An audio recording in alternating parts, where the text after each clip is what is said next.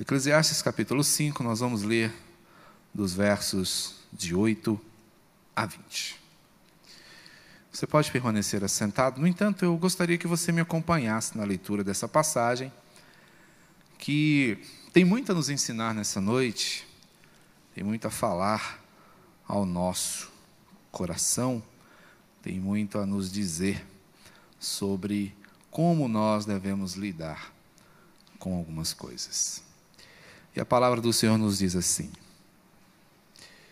Se vires em alguma província opressão de pobres e o roubo em lugar do direito e da justiça, não te maravilhes de semelhante caso. Porque o que está alto tem acima de si outro mais alto do que, que o explora, e sobre estes há ainda outros mais elevados que também exploram. O proveito da terra é para todos, até o rei se serve do campo. Quem ama o dinheiro jamais dele se farta, e quem ama a abundância nunca se farta da renda. Também isto é vaidade. Onde os bens se multiplicam, também se multiplicam os que deles comem. Que mais proveito, pois, têm os seus donos do que os verem com seus olhos? Doce é o sono do trabalhador, quer coma pouco, quer muito mas a fartura do rico não o deixa dormir. Grave mal vi debaixo do sol, as riquezas que seus donos guardam para o próprio dano. E se tais riquezas se perdem por qualquer má aventura, ao filho que gerou nada lhe fica na mão. Como saiu do ventre de sua mãe, assim nu voltará, indo-se como veio. E do seu trabalho nada poderá levar consigo. Também isto é grave mal. Precisamente como veio, assim ele vai. E que proveito lhe vem de haver trabalhado para o vento? Nas trevas comeu em todos os seus dias, com muito enfado, com enfermidades e indignação. Eis o que eu vi. Boa e bela coisa é comer e beber e gozar, cada um do bem de todo o seu trabalho, com que se afadigou debaixo do sol, durante os poucos dias da vida que Deus lhe deu, porque esta é a sua porção. Quanto ao homem a quem Deus conferiu riquezas e bens, e lhe deu poder para deles comer e receber a sua porção e gozar do seu trabalho, isto é dom de Deus. Porque não se lembrará muito dos dias da sua vida, porquanto Deus lhe enche o coração de alegria. Oremos. Pai bendito, muito obrigado. Nós te louvamos porque a tua palavra está diante de nós. Cuidamos, ó Deus, encontrar nelas vida eterna, plena, verdadeira. Ensina-nos, Senhor, neste momento, os teus estatutos. Fala ao coração do teu povo. Desperta-nos, ó Deus, para as tuas verdades, a fim de que por elas sejamos encaminhados, fortalecidos e orientados. Ó Deus, como são ricas e preciosas as tuas instruções. Ensina-nos a cada dia valorizar essa riqueza, a verdadeira riqueza. É no nome de Jesus que oramos e glorificamos ao Senhor. Amém. Que Deus nos abençoe, meus irmãos, que cada um de vocês esteja bem na santa presença do nosso Deus. Conta-se que um sábio um professor de estudo bíblico, disse uma certa ocasião: mais cedo ou mais tarde, Deus trará pessoas autossuficientes a um lugar onde não terão recurso algum a não ser Ele. E sem forças, sem respostas, nada a não ser Ele. Sem a ajuda de Deus, eles estão todos acabados. Esse é o momento em que muitas vezes nós nos encontramos é, com a nossa própria miséria. E depois disso, esse professor contou a história de um homem desprezado, que procurando o seu pastor disse: Olha, a minha vida está indo muito mal, pastor. Está muito difícil, está complicado, tudo que eu faço não dá certo, todos me abandonaram, eu estou, estou muito mal. E o pastor perguntou: Mas meu irmão, como assim muito mal? E ele então põe as mãos na cabeça assim: Pastor, eu estou tão mal, só para o senhor entender, eu estou tão mal, eu vou dizer para o senhor: tudo que me restou foi Deus. Eu não tenho mais nada. Eu só tenho Deus. Aí o pastor então suspirou aliviado e disse: Fico feliz. E posso garantir a você, meu irmão, que alguém a quem nada resta a não ser Deus tem mais do que o suficiente para uma grande vitória. Se você tem Deus, você tem tudo o que você precisa. Você tem a melhor companhia. Portanto, não se desespere. O que você perdeu não é tão importante quanto você pensa. Irmãos, a caminhada de Salomão se volta agora para as riquezas. Salomão sai do templo e agora vai ao banco, por assim dizer. Vai ao mercado financeiro. Vai observar como as pessoas lidam com os seus recursos. Vai observar como as pessoas controlam ou são controladas pelos seus bens, pelo seu dinheiro, pela sua riqueza. E o que ele percebe é desanimador. Porque ele olha mais uma vez e percebe que a opressão, a corrupção continuam fazendo parte da caminhada das pessoas. As pessoas continuam enganando umas às outras.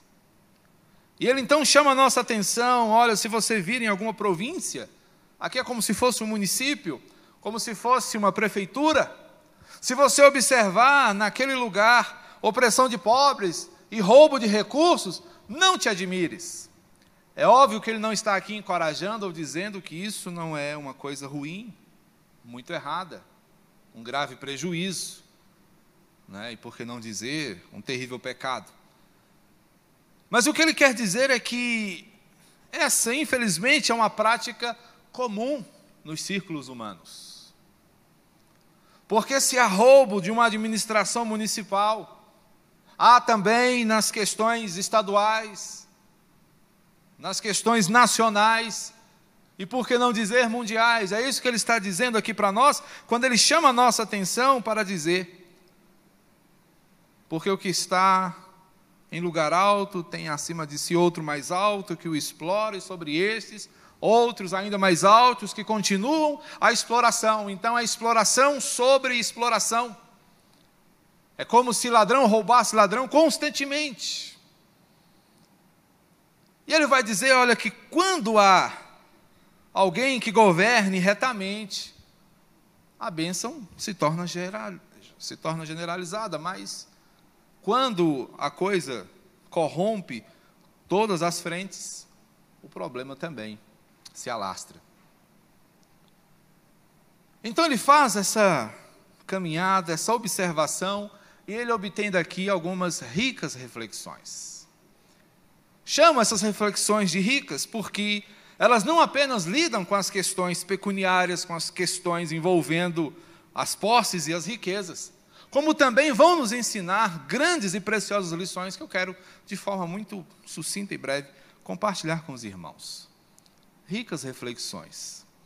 E as ricas reflexões de Salomão vão nos ensinar três coisas importantes. E a primeira delas é que a corrupção ela é catastrófica.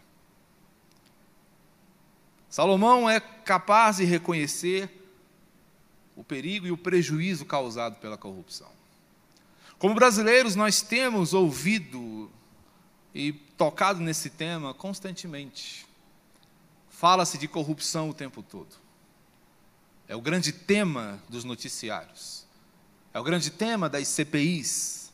É o grande tema das comissões de ética. É tudo que resume basicamente hoje, infelizmente, a política nacional.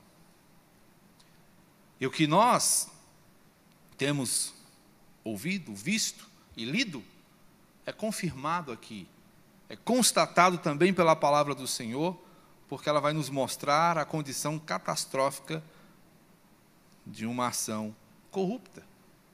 Salomão olha e vê que ainda há negligência, que ainda há improbidade, que ainda existe exploração, que ainda existe engano. Mostrando muitas vezes que a relação das pessoas com a sua riqueza, com o seu recurso, com o seu dinheiro, ainda é prejudicada. ainda é vergonhosa. Porque as pessoas se deixam dominar, as pessoas se deixam levar. E ao invés de controlarem, ao invés de conduzirem, são conduzidas. Seu coração é completamente entregue. E não encontra condições de administrar, mas é administrado, conduzido e escravizado pelas riquezas. É por isso que a negligência acaba sendo a realidade. É por isso que o engano acaba se instaurando e o que resta é a omissão, que é quando se deixa de fazer o que se deveria fazer. Salomão percebe que o problema que ele reconheceu nos capítulos anteriores continua presentes. As instituições que deveriam lutar pela defesa dos direitos são as primeiras, muitas vezes, a serem protagonistas da corrupção que atrasa o crescimento, o desenvolvimento, coisas que ainda estavam presentes naqueles dias. E ele destaca: a corrupção é uma catástrofe. Ela é uma desgraça porque ela atrasa a caminhada das pessoas. E diante disso, meus irmãos, fica para nós a lição de que é preciso respeitar o direito do outro. É preciso que nós entendamos que a corrupção ela não é apenas institucionalizada, mas a corrupção nasce exatamente de um coração que não percebe, que tem a responsabilidade de gerenciar de forma fiel e verdadeira tudo o que lhe chega às mãos. E dentro dessas reflexões, a primeira que nós encontramos é que a corrupção é catastrófica. E a sua catástrofe leva-nos a uma condição ilusória. E aqui nós vemos a segunda lição desta noite, porque Salomão vai nos mostrar que depois de se reconhecer a catástrofe causada pela corrupção, percebemos também que mergulhados numa vida cheia de ilusões, o desastre é o que nos espera. Logo, a ilusão é desastrosa. Verso 10: Quem ama o dinheiro, jamais dele se farta. E quem ama a abundância nunca se farta da renda. Também isto é vaidade. Salomão agora toca na realidade daqueles que se deixam deslumbrar pelo dinheiro, que relaciona o seu valor, a sua significação ao ter ou não ter dinheiro, ao, possuir ou não possuir recursos. Salomão faz uma observação e percebe que muitos estão mergulhados numa angústia que eu denominaria aqui econômica e qual é a angústia econômica? É esse círculo vicioso de insatisfação que nos faz buscar sempre mais. Então, logo, se tenha mais, se perceba que não se tem ainda o suficiente, aí nós entramos num loop que é mortal. Porque para satisfazer esse ciclo de insatisfação e busca por mais, insatisfação e busca por mais, nós abrimos mão de tempo precioso com as pessoas que amamos, da saúde que já nos é frágil, de situações e oportunidades que nos são dadas uma única vez. Tudo isso para nos assegurarmos de coisas que vão, não é, pretensamente nos dar a tão sonhada tranquilidade. E isso Salomão chama de ilusão mas uma ilusão desastrosa que chega e traz grandes problemas. E ele vai citar alguns aqui, verso 11, ele vai dizer que onde os bens se multiplicam, também se multiplicam os que deles comem. É interessante a gente observar porque pessoas que possuem muitos recursos estão sempre cercadas de gente. Você observa os iates dos jogadores de futebol. A gente fica pensando, onde é que eles arrumam tanta gente bonita? Todo mundo alegre, feliz. Mas há uma coisa interessante: pessoas com muito recurso, não é? Custeiam pessoas para serem suas amigas, para estarem com ele, para andarem sempre ao seu lado, para estarem sempre sorrindo, para estarem sempre festejando. É por isso que essas pessoas estão sempre cheias de gente, e Salomão percebeu isso. Salomão era um homem riquíssimo, e ele sabia o custo de tudo isso. No primeiro livro dos Reis, há um relato do gasto que Salomão tinha com o seu staff. Todo dia uma boiada morria para alimentar essas pessoas. Era muito dinheiro gasto para manter não é, aqueles que estavam cuidando da riqueza de Salomão. E é por isso que ele vai dizer aqui para nós: onde os bens se multiplicam, também se multiplicam os que dele comem. Que mais proveito, pois, têm os seus donos do que os verem com os seus olhos? Apenas, ó, isso aí tudo é meu, mas ele acaba não usufruindo, ele acaba não gozando de tudo aquilo, porque tudo aquilo precisa ser aplicado na manutenção dessas pessoas que estão ao redor. E aí esse loop mortal leva a uma frustração.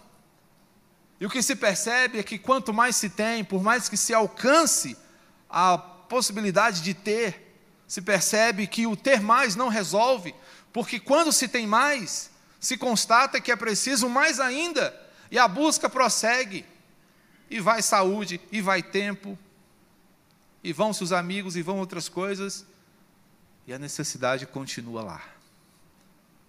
Porque essas coisas não são capazes de satisfazer. É o que nós chamamos de soluções problemáticas.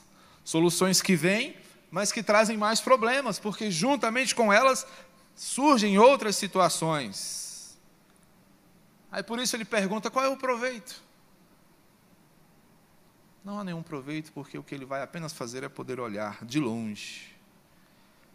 E ele faz então um contraste: doce é o sono do trabalhador, quer coma pouco, quer muito. Mas a fartura do rico não o deixa dormir. Porque quanto mais ele tem, menos ele possui. Porque quanto mais ele conquista, mais insegurança né, lhe ronda o coração, porque ele fica pensando como é que eu vou manter, como é que eu vou segurar, como é que eu vou proteger todas essas coisas. E é interessante isso, que muitas vezes nós vivemos razoavelmente tranquilos, ainda embora que satisfeitos com algo que nós tenhamos, mas tão logo a gente consiga algo melhor, você já fica perturbado, tenho que fazer um seguro, tenho que arrumar uma tranca melhor, um alarme preciso me resguardar para não perder o que eu consegui com tanto sacrifício.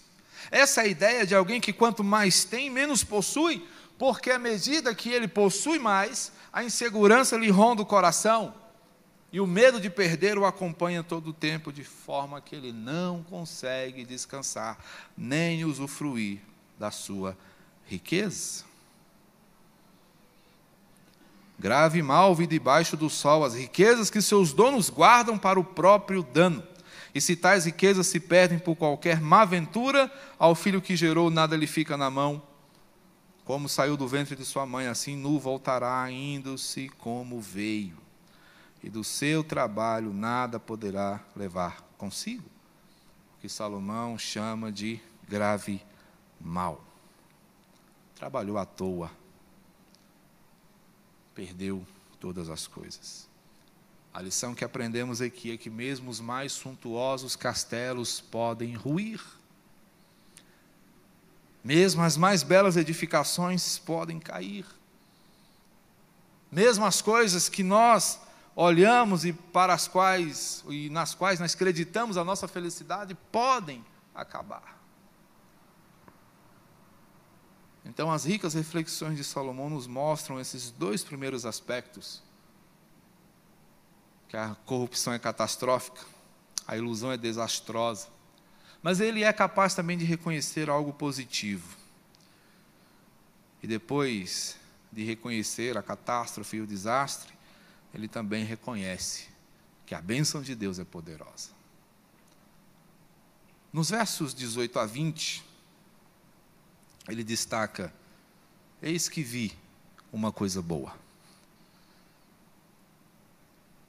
E é boa e bela coisa comer, beber e gozar, cada um do bem de todo o seu trabalho com que se afadigou debaixo do sol. Então, o que Salomão está combatendo aqui não é o trabalho. Salomão é um homem que aborrecia a preguiça. Já falamos disso. Já ouvimos as suas lições acerca do homem preguiçoso. Salomão ele não é nem a favor do trabalho insano, sem sentido, como também não é favorável à preguiça, à omissão, mas ele prima pelo equilíbrio. E esse equilíbrio é justamente o que vai abençoar a vida de alguém. E é isso que ele chama de boa e bela coisa: comer, beber e gozar cada um do bem de todo o seu trabalho. Se trabalhamos, temos um objetivo. Se trabalhamos, há um propósito. E aqui ele vai falar de três grandes coisas: o bom proveito, o bom propósito e o bom projeto. E quando ele fala do bom proveito, ele está falando das bênçãos de Deus, da dádiva que o Senhor nos dá. Ora, o Senhor nos chama a trabalhar. O Senhor nos chama, nesses poucos dias da nossa vida, a desenvolver projetos, a desenvolver trabalhos, porque esta é a nossa porção, ou seja, é a nossa parte, é o bocado que Deus nos dá. Sendo assim, a pergunta que se faz para nós é justamente essa: o que você faz com o que Deus te deu? Como é que você tem utilizado? Você tem aproveitado a dádiva de Deus sobre a sua vida? Você tem reconhecido que o que Ele te chama a fazer é para você e não o contrário?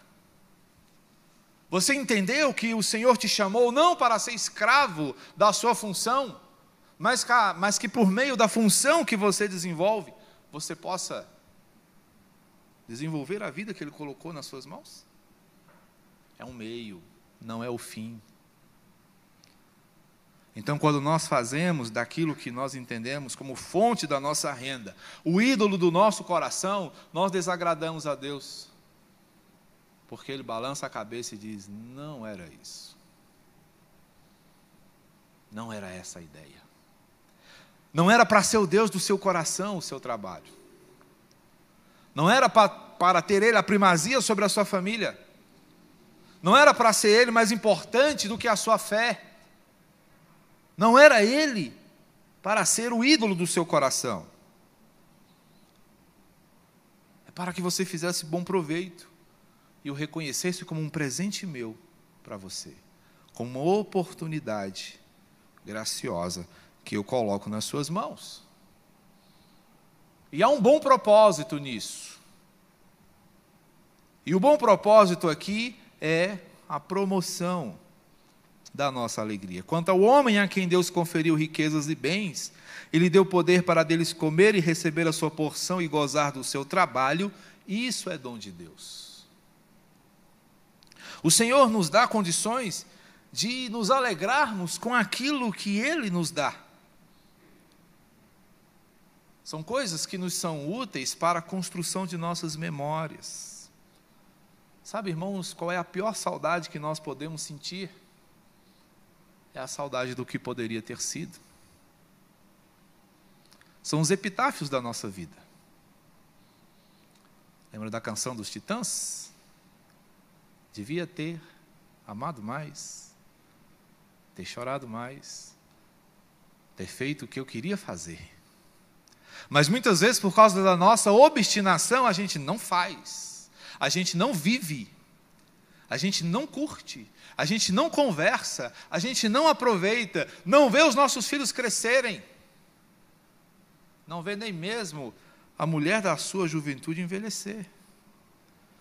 E depois, quando você acha que está bom, você vira para ela e diz: Ah, mas como você? Está velha? Você não era assim? Mas você não acompanhou. Você não viu. Você não percebeu, porque você estava envolvido demais, encantado demais, e perdeu a oportunidade. E aí entra nessa, né? De saudade do que você ainda não viveu. Essa é a expressão de arrependimento mais triste que eu acho. É por isso que Moisés vai dizer lá no Salmo 90, verso 12, que nós precisamos receber do Senhor. É? Orientação.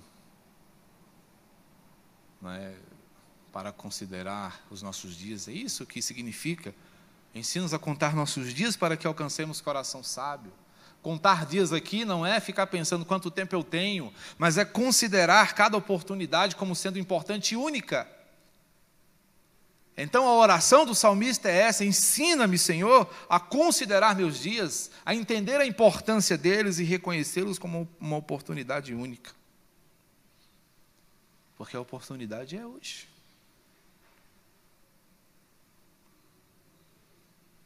A pandemia tem nos ensinado isso. Sabemos que tudo está no controle de Deus. É? Essas pessoas que têm morrido nesses dias não morreram fora da agenda do Senhor. Não contávamos que seríamos privados de Suas doces presenças por esta forma. Mas eles estavam dentro da agenda do Senhor. Mas o que isso tudo tem nos ensinado é que nós não temos tempo a perder. Que nós precisamos reconhecer o propósito da bênção do Senhor em nossas vidas. E a bênção do Senhor tem como objetivo a nossa alegria, tem como objetivo o nosso crescimento. Portanto, se a bênção do Senhor é poderosa e ela nos conduz a bom proveito, bom propósito, é importante que há também um bom projeto por trás dessa bênção, que é a construção de uma vida grata. Um coração agradecido é um coração que reconhece que tem nas mãos algo muito maior, porque não se lembrará muito dos dias da sua vida, porquanto Deus lhe enche o coração de alegria. Sabe o que é isso aqui? É gente que vive. É gente que passa pela vida de uma forma tão leve que parece que nem viveu. Que parece que, nossa, está começando agora. Porque reconhece que o que Deus coloca nas nossas mãos não é o fim em si mesmo, mas é parte de algo muito maior. Portanto, se você tem, você não precisa jogar fora. Mas entenda que você tem, e não que você é possuído pelo que você tem. É parte de algo maior. É uma mensagem sobre o cuidado do Senhor. E o algo maior aqui é que tudo isso é para a glória de Deus. E eu glorifico a Deus quando reconheço o privilégio que tenho de ser abençoado por Ele. Eu glorifico a Deus quando faço dessas bênçãos a minha motivação para servi-lo cada vez mais. Para entender que o Senhor é abençoador. Para entender que o Senhor é o meu sustentador. E isso me leva a tomar uma atitude urgente. De urgência urgentíssima. Aproveite a boa parte. Não a desperdice. Ela é breve. Aproveite a boa parte. Não perca seu tempo. Em um mundo onde a corrupção é o seu tom. A ilusão é a sua pegada. Viva debaixo da bênção do Senhor. Porque se a, ilus... a corrupção é catastrófica, a ilusão é desastrosa, a bênção do Senhor é profundamente poderosa. E ela pode te levar a usufruir esta bênção com bom proveito, bom propósito e bom projeto, que é a glória de Deus. Então, use tudo que Deus te deu para a glória dele. Desfaça-se de qualquer atitude egocêntrica, mas reconheça que o Senhor te deu todas as coisas. Portanto, é para a glória dele. Para a sua bênção e bênção dos que te cercam, mas para a glória do Senhor sempre. Que sejamos enriquecidos por essas reflexões e entendamos que a corrupção não deve fazer parte da nossa agenda, que a ilusão não deve conduzir os nossos sonhos, mas que a bênção do Senhor é quem vai direcionar os nossos passos. Amém? Vamos orar? Bendito o Senhor, Pai misericordioso e todo santo, nós te louvamos. Agradecidos, ó Deus, nós estamos por tua fidelidade e amor sobre nós. Sabemos que por todas essas coisas somos agraciados. Obrigado, Deus, porque o Senhor mais uma vez falou o coração da tua igreja. E temos diante de nós, ó Deus, o desafio do crescimento, do entendimento. Sejas, ó Deus, portanto, servido em nos capacitar a essa compreensão. Para que, diante de tudo que nós fizermos, meu Deus, o teu nome seja honrado e vidas sejam impactadas. É no nome do Senhor Jesus que oramos, agradecidos, hoje e sempre. Amém. Vamos colocar de pé, meus irmãos, recebam a bênção. Povo do Senhor, ide em paz. E que a graça de nosso Senhor e Salvador Jesus Cristo, o amor de Deus, o nosso Pai, e o consolo, orientador do Espírito Santo, sejam com todo o povo do Senhor, enriquecendo a sua caminhada, capacitando para o gozo e uso fruto das bênçãos do Senhor, fiel e cabalmente, até aquele dia em que o Senhor há de vir, para buscar e galardoar aqueles por quem ele morreu e se entregou naquela cruz do Calvário, os quais viverão e reinarão com ele eternamente pelos séculos dos séculos. Amém.